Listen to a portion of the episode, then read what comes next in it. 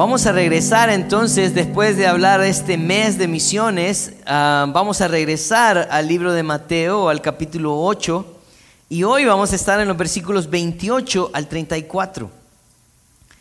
En estos versículos nosotros vamos a encontrar ah, otro segmento de milagros que Jesús había hecho. Si ustedes recuerdan, Jesús eh, comenzó ah, una serie de milagros, o por lo menos Mateo nos relata en su libro, cuando él sana a un leproso, también sanó al, siervo del centurión, eh, también sanó a la suegra de Pedro.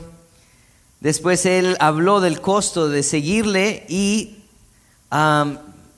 el mes anterior terminábamos hablando de cuando él calmaba la tempestad. Todos estos milagros tenían un propósito. El propósito de estos milagros era certificar el poder de Jesús y su autoridad. Algo importante entonces para nosotros recordar esta mañana es que todo lo que el Señor hace y todo lo que el Señor ha hecho tiene el propósito de glorificarlo a Él. Y yo creo que en nuestro ambiente nosotros siempre estamos escuchando eh, el poder de Jesús y acerca de milagros, pero casi siempre los milagros están enfocados en lo que yo necesito y lo que yo quiero. Pero los milagros, hermanos, están enfocados en revelar el poder del Señor y llevar gloria a Él. Esta mañana vamos a hablar acerca de um, un par de hombres que estaban bajo el dominio de Satanás. Y um, la historia habla de dos endemoniados de la ciudad de Gadara. Así que le voy a pedir que me acompañe y, leamos el texto. Um, para luego pues orar y comenzar a estudiarlo. Vamos a leerlo. Dice, cuando llegó a la otra orilla, a la tierra de los Gadarenos, vinieron a su encuentro dos endemoniados que salían de los sepulcros feroces en gran manera, tanto que nadie podía pasar por aquel camino. Y clamaron diciendo, ¿qué tienes con nosotros Jesús, Hijo de Dios? ¿Has venido acá para atormentarnos antes de tiempo? Estaba paseando lejos de ellos un hato de muchos cerdos. Y los endemoniados le rogaron diciendo, ah, si nos echas fuera, permítenos ir a aquel hato de cerdos. Él le dijo, id. Y ellos salieron y se fueron a aquel hato de cerdos. Y aquí que todo el hato de cerdos se precipitó en el mar por un despeñadero y perecieron en las aguas.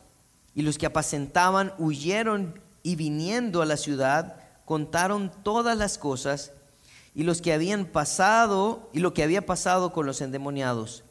Versículo 34 dice, y toda la ciudad salió al encuentro de Jesús y cuando le vieron le rogaron que se fuera de sus contornos. Vamos a orar. Padre, queremos esta mañana estudiar tu palabra y Señor, de pronto hemos escuchado esta historia eh, anteriormente y Señor, nuestro deseo es que hoy nos des comprensión de la obra tuya, Señor, de la muestra de tu poder, pero también de la reacción y la responsabilidad que tienen todos aquellos, Señor, que han sido testigos de tus milagros, de tu poder, de tu misericordia.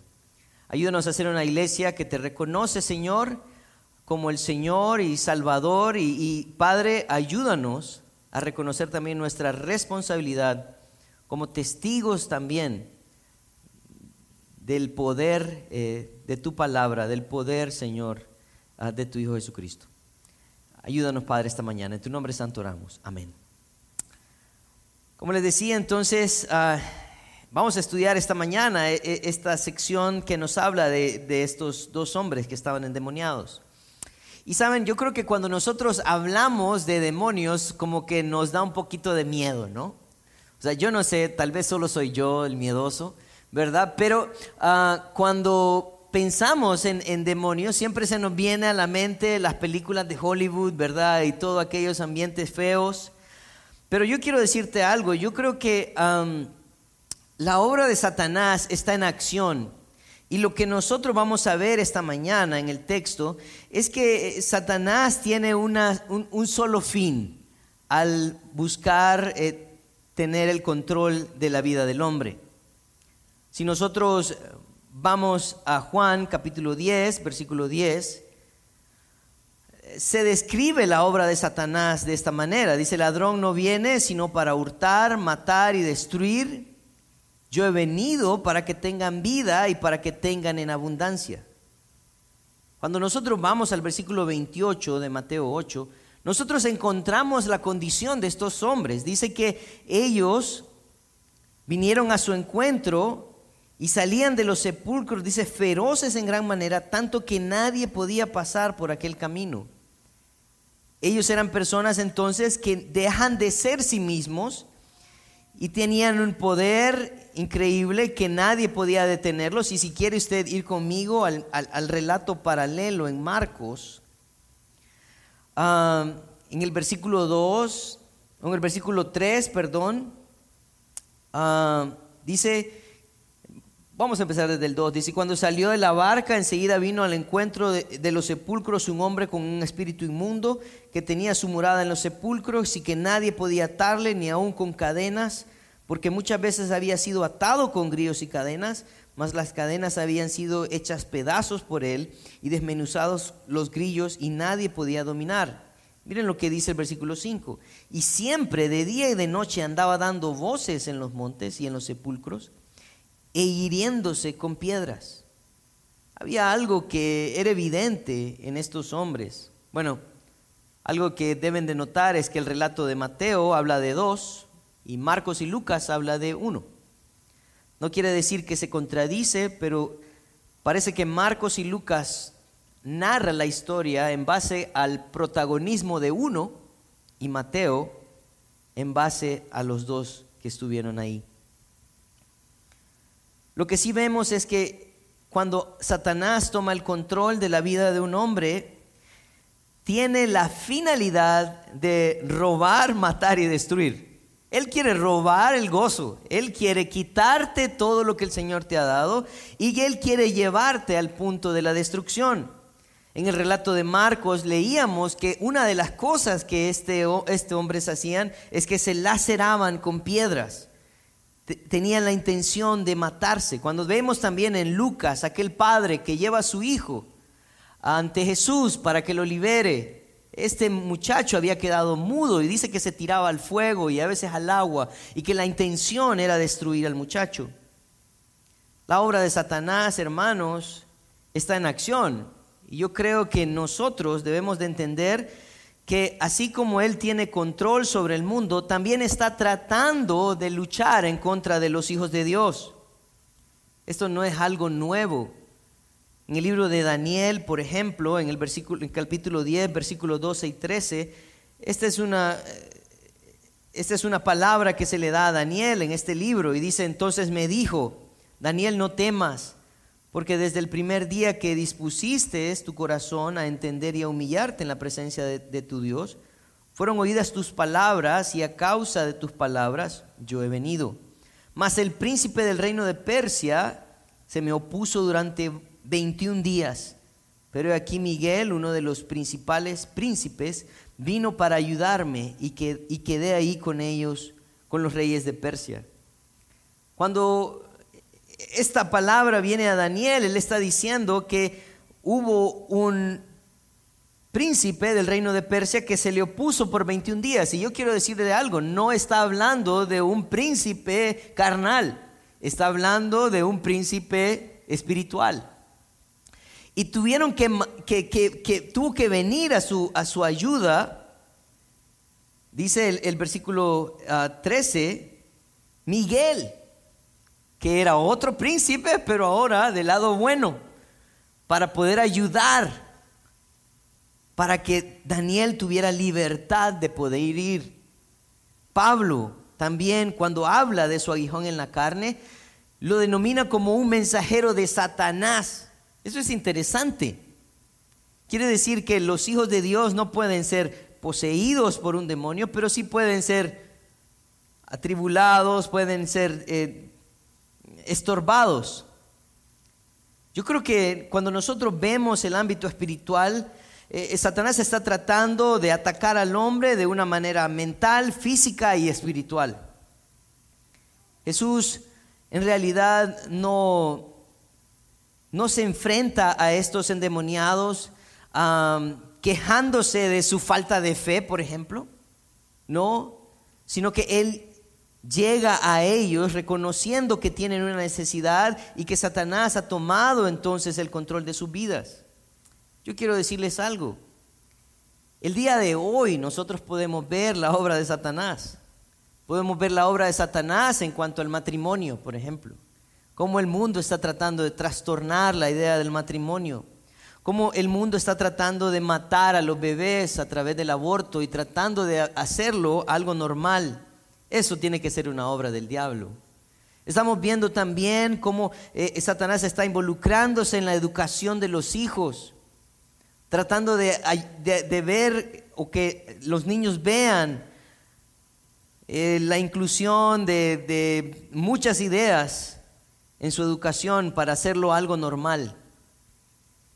Escuché a un pastor que decía algo bien interesante y él decía, hace 40, 50 años, en las películas, cuando aparecía la figura de un hombre homosexual, era algo divertido. Es más, en los, en los reinos anteriores, la figura del bufón siempre tenía un gesto homosexual y era algo divertido. Pero quiero retarlo ahora a reírse y burlarse de los homosexuales. Ahora se ha convertido entonces en una norma, en una regla. Ahora se está imponiendo sobre la verdad bíblica. Yo quiero recordarte cuál era la obra de Jesús al venir a la tierra. Lucas 19, 10 dice, porque el Hijo del Hombre vino a buscar y salvar lo que se había perdido. Esa era la obra, el propósito de Jesús al venir al mundo. Yo quiero recordarte algo también importante, que esto no va a mejorar.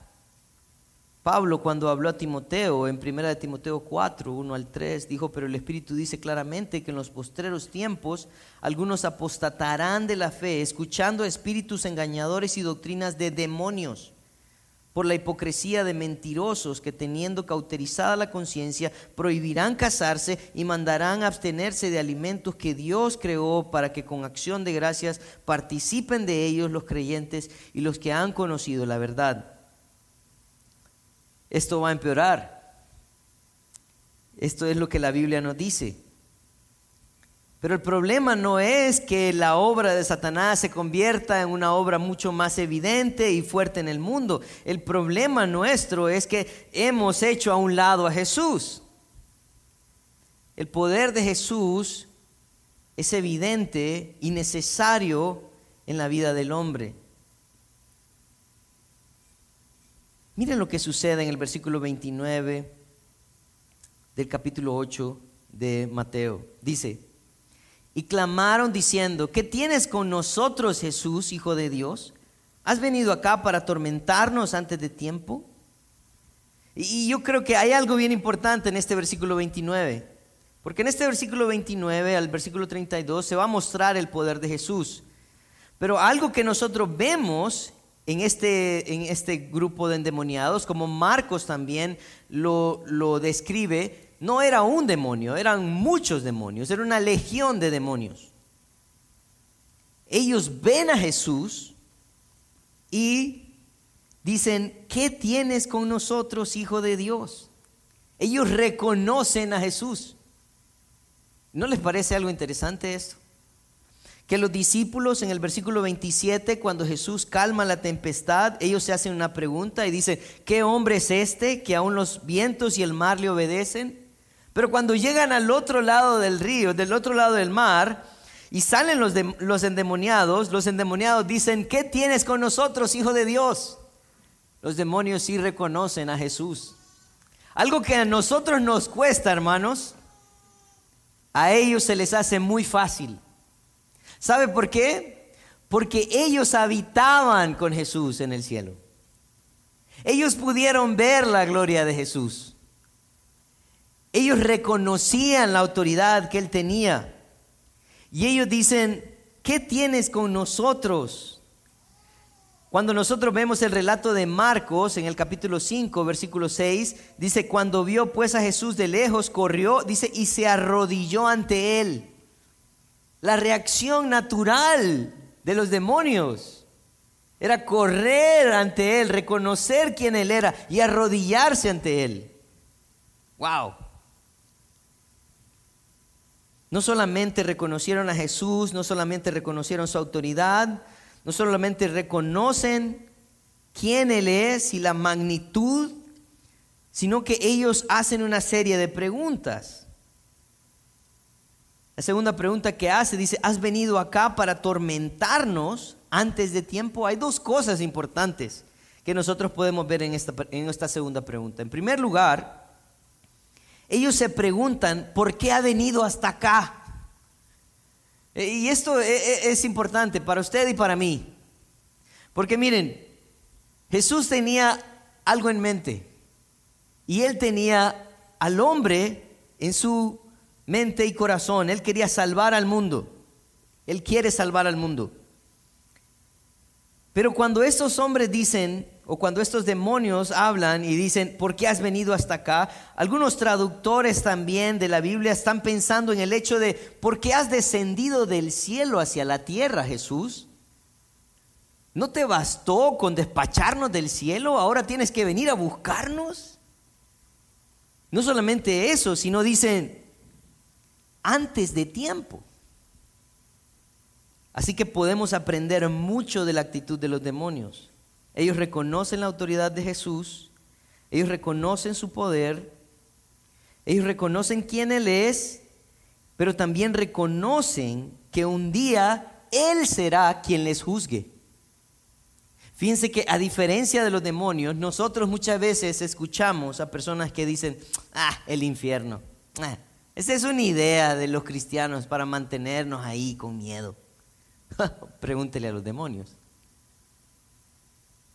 No hay tal juicio. Dios es un Dios de amor. Él no va a juzgar a nadie. ¿Cómo un Dios de amor va a juzgar? Pregúntele a los demonios. Ellos reconocen no solamente la autoridad, el poder, sino también la magnitud para juzgar.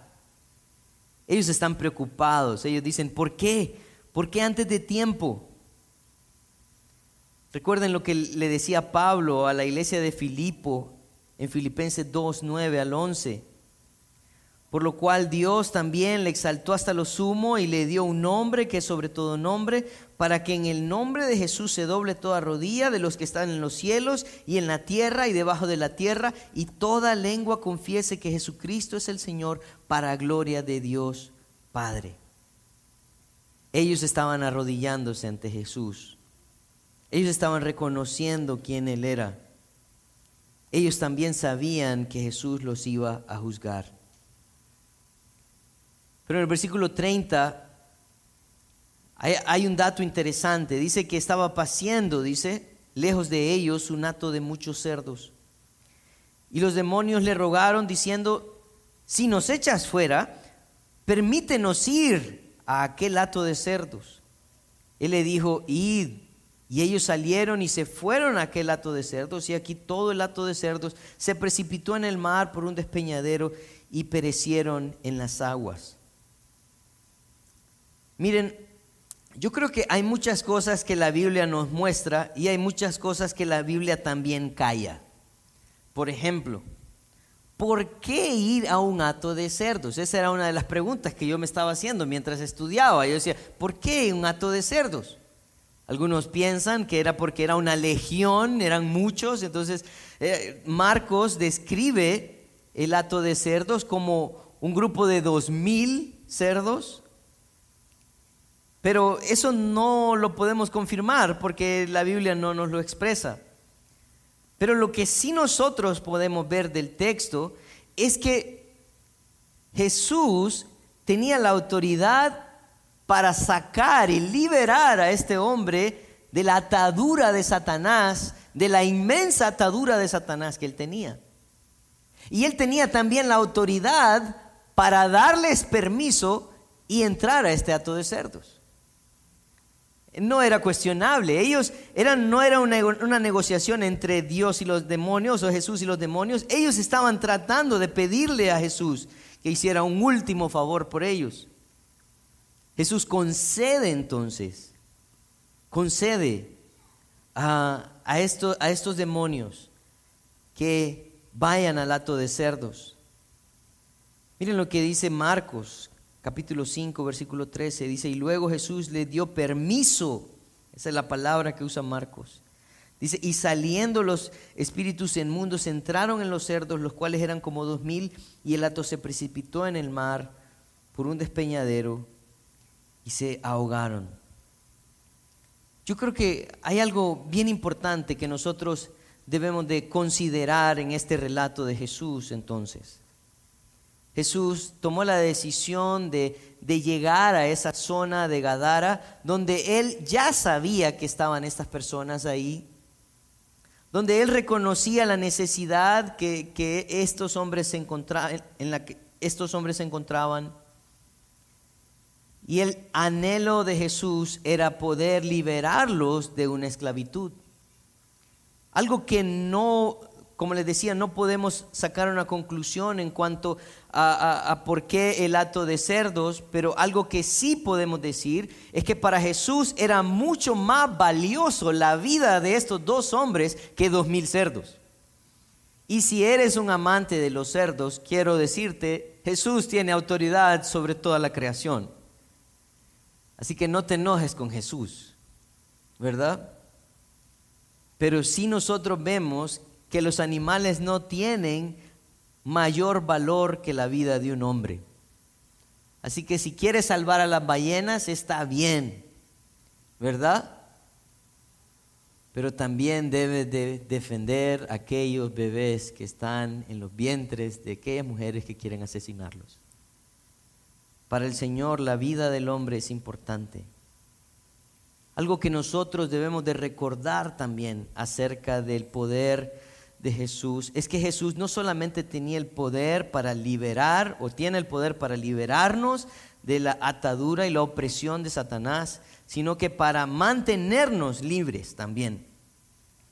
Primera de Juan, capítulo 5, versículo 18, dice, sabemos que todos los que han nacido de Dios no practican el pecado, pues aquel que fue engendrado por Dios le guarda, y el maligno, dice, no le toca. Lo que Juan está diciendo en estos versículos no es que las personas que han venido a, los pies de Cristo ahora son totalmente santos, vuelan, tienen oriola y alas. No, no, no. Pero no tienen como práctica el pecado y aquellos que han sido, dice, engendrados por Dios, Él les guarda y Él hace algo por ellos. El maligno, dice, no les toca. No solamente eso, sino también Santiago 4.7 dice, someteos pues a Dios, resistid al diablo, dice, y él huirá de vosotros.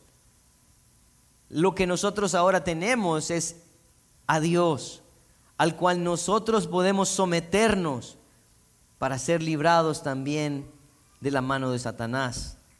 Salmos 34.7 dice, el ángel de Jehová acampa alrededor de los que le temen y los defiende. Este era un versículo que repetía en la noche con mi mamá cuando tenía miedo. Ella me recordaba que era el ángel de Jehová que acampaba alrededor de los que le temen y los defendía. Hermanos, algo que nosotros no podemos obviar de este texto es lo que nos, nos narra Mateo en el versículo 33 y 34. Y nos habla entonces de la responsabilidad.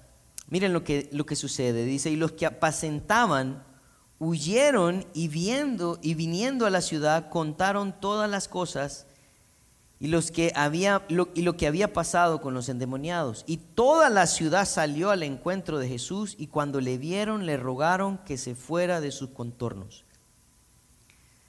Yo estaba leyendo esta historia y saben, yo pensaba, eh, yo creo que la reacción natural de esta ciudad iba a ser de mucho gozo, mucha alegría. Piénsenlo por un momento, ¿no? Si esta ciudad eh, eh, tenía esta, esta posesión demoníaca, estos, estos hombres poseídos por Satanás, que no dejaban que nadie pasara por el lugar, que nadie los podía detener, que vivían en medio de los sepulcros, es como medio de miedo, ¿no? Y la liberación de estos hombres en realidad iba a traer paz, iba a traer tranquilidad. De pronto el comercio iba a ser un poco más fácil pasar por esos lugares. El turismo, ¿verdad? Nadie iba a tener que temer de ir a la playa y tener que encontrarse con los endemoniados. Eh, mi idea perfecta tal vez de, la reacción era esa, ¿no? Donde las personas se iban a alegrar y iban a decir, ¡uh! Por fin encontramos a alguien que nos ayudara y nos liberara de esto. Pero no, hermano. La reacción de estas personas al ver el despliegue de poder y autoridad de Jesús fue de rechazo. Ellos simplemente no quisieron tener nada que ver con Jesús. Y esto me hace pensar en, esto, ¿no? En la, reacción, en la actitud. Yo creo que eh, nosotros muchas veces tenemos la misma reacción. Y la razón, y la razón por la cual hay suma indiferencia al poder y a la autoridad y, y a la relación que podríamos tener con Jesús se llama pecado. A veces estamos muy cómodos viviendo nuestro pecado. Estamos disfrutando todavía nuestro pecado como para venir y tener una relación ahora con Jesús y que nos libere de aquello que de pronto disfrutamos.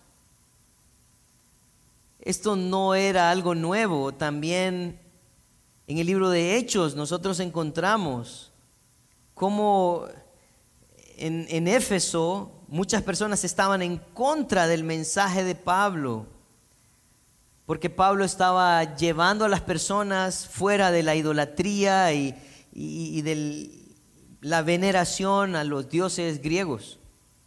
Mire lo que dice Hechos 19, 23. Dice, hubo por aquel tiempo un disturbio no pequeño acerca del camino, así le llamaban al movimiento de Pablo, el camino. Porque un platero llamado Demetrio, que hacía de plata templecillo de Diana, daba no poca ganancia a los artífices, a los cuales reunidos con los obreros del mismo oficio, dijo, varones, ¿sabéis que de este oficio obtenemos nuestra riqueza? Pero veis y oís que este Pablo no, no solamente en Éfeso, sino en casi toda Asia, ha apartado a muchas gentes con su persuasión, diciendo que no son dioses los que se hacen con las manos. Y no solamente hay peligro de que este nuestro negocio venga a desacreditarse, sino también que el templo de la gran diosa Diana sea estimado en nada y comience a ser destruida a la majestad de aquella a quien venera toda Asia y todo el mundo entero. ¿Y saben qué hicieron?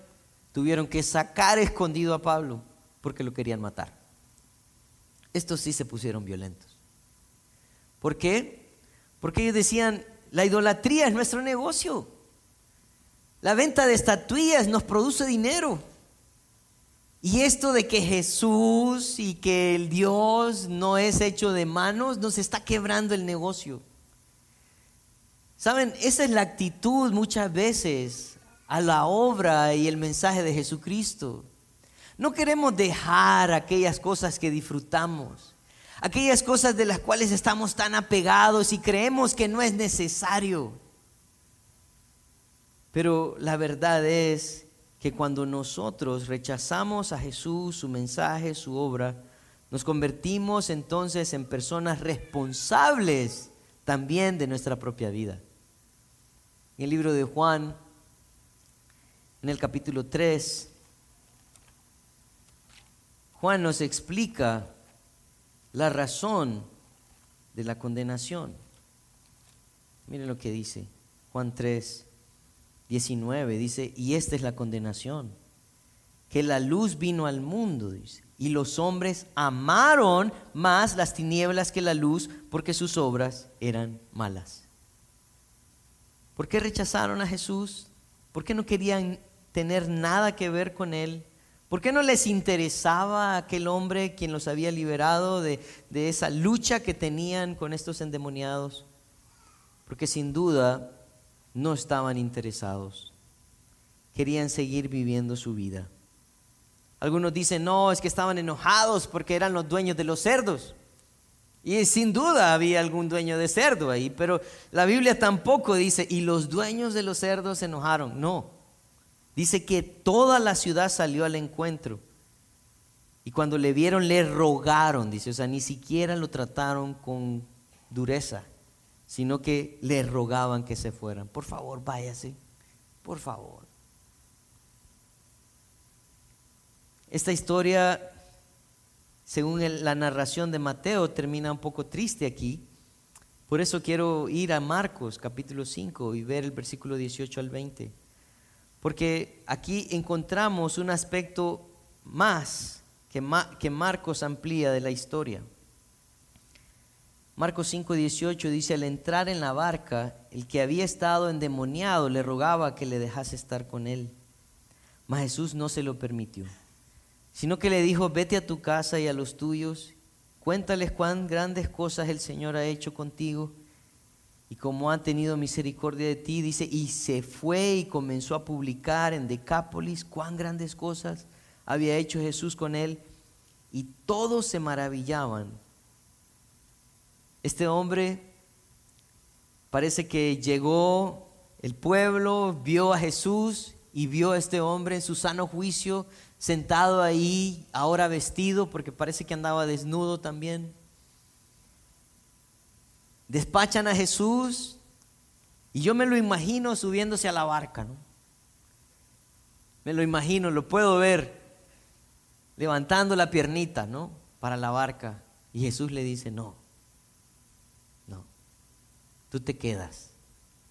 ¿Pero por qué? Si esto que he visto es maravilloso. Si esto que he visto ha, cambiado mi vida. Jesús le dice, no, tienes que ir a tu casa, contarle a los tuyos, anunciar lo que has visto y lo que has recibido. Algo importante que nosotros vemos entonces en la historia es que a Jesús no lo dejaron entrar, pero quien se podía quedar era responsable también de testificar. Sonó como, como trabalengua este, ¿no? Pero a Jesús no lo dejaron entrar, pero el que había sanado era el responsable de testificar. Hermanos, yo creo que nosotros encontramos una gran verdad en este texto. Todo lo que hemos podido experimentar, la obra de Jesucristo en nuestra vida, tenemos una tarea que hacer tenemos que ir y contar lo que Él ha hecho por nosotros. Pero saben, algo importante, que el, mandato que le da Jesús es que Él regresara, dice, no dice regresa a la ciudad. Él no dice ve y habla con los dueños de los chanchos. No, Él le dice vete a tu casa. ¿Saben por qué? Porque el cambio de nuestra vida quienes lo deben de rectificar y, afirmar son los de nuestra casa. Es en nuestra casa donde se empieza a mostrar un genuino cambio.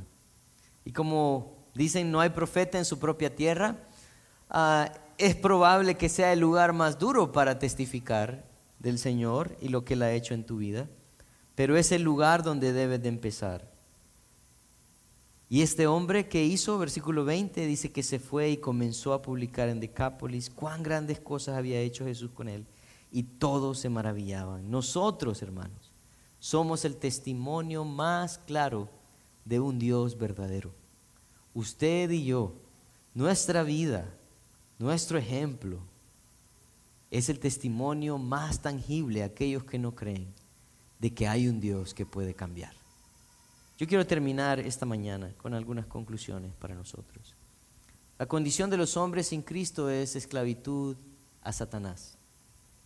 Con esto no queremos decir que todos están poseídos, pero sí podemos reconocer su influencia y su finalidad. El fin de Satanás es robar, matar y destruir. También Debemos de reconocer que Jesús tiene poder sobre las enfermedades, la naturaleza y sobre Satanás. Jesús quiere liberarnos de todo aquello que nos impide tener comunión con Él y poder llevar a los hombres a una vida plena que solo se puede alcanzar a través de su obra. De pronto para la, la, la ciudad de Gadara, Jesús no era la solución, pero no le dieron un chance. Hermanos, nosotros sí lo hemos comprobado y debemos comprobarlo para poder testificarlo. Al ver la obra de Dios a través de Jesucristo, tienes la oportunidad de aceptarle y desear seguirle o rechazarle y esperar al final de los tiempos para comprobar cuán equivocado estabas. Solo tienes esta opción. El Señor es Dios, Rey soberano, un día juzgará. Está ofreciéndote hoy, a través de su paciencia y su misericordia, una oportunidad. Si no, Solo te queda comprobarlo al final de los días. Nuestra invitación y nuestro ánimo como iglesia, hermanos, es que no nos cansemos de hacer la obra que el Señor nos ha mandado. Vamos a orar. Padre, queremos eh, esta mañana reconocer que un día tú vendrás por nosotros. Y Señor, queremos ser hallados fieles, predicando tu palabra. Ah, Señor, viviendo tu palabra Em, el cambio que tú has efectuado en nosotros no es un cambio que, que ha salido de nosotros, no es algo que nosotros merecíamos tampoco, pero es una muestra de misericordia, amor y poder de un Dios verdadero. Ayúdanos, Señor, a ser el testimonio más claro al mundo de que existe un Dios. Ayúdanos, Señor, a ser un testimonio al mundo de que tú puedes cambiar y que tú puedes dar esperanza, Señor, a aquellos que no la tienen y vida a aquellos que están muertos en sus delitos y pecados. Ayúdanos a ser una iglesia fiel, Padre. Queremos ser hallados fiel el día que tú vengas. En tu nombre santo oramos. Amén.